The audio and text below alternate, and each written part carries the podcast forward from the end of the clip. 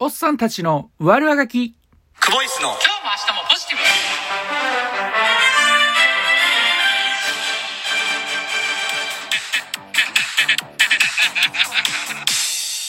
ブ毎度。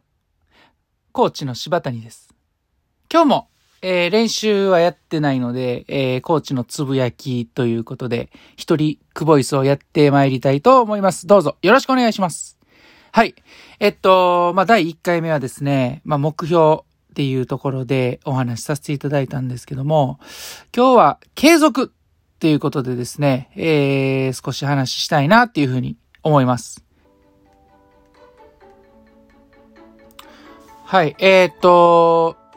まあ、昨日の練習のね、振り返りで、えー久保さんが、えー富田宇宙選手のことを話されてたんですけども、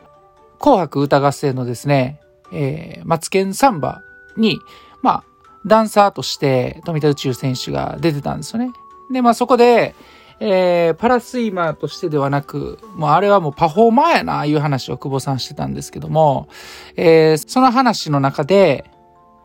続けることって大事なんやなっていうのを思いましたっていう話をされてたんですよね。えっと、まあ、水泳に、水泳はももちろんなんですけども、まあ、水泳に限らずスポーツ、仕事もそうだと思うんですけども、まあ、いきなりね、結果が出ることって、まあ、本当にごく稀しかないと思うんですよね。で、まあ、結果っていうのは、ね、過去の積み重ねでそうなってるわけで、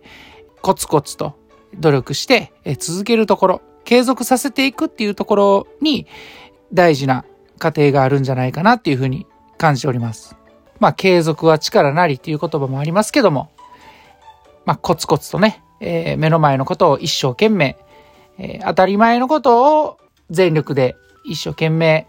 やっていけたらなっていうふうに思います。まあ、そんなところでしっかりと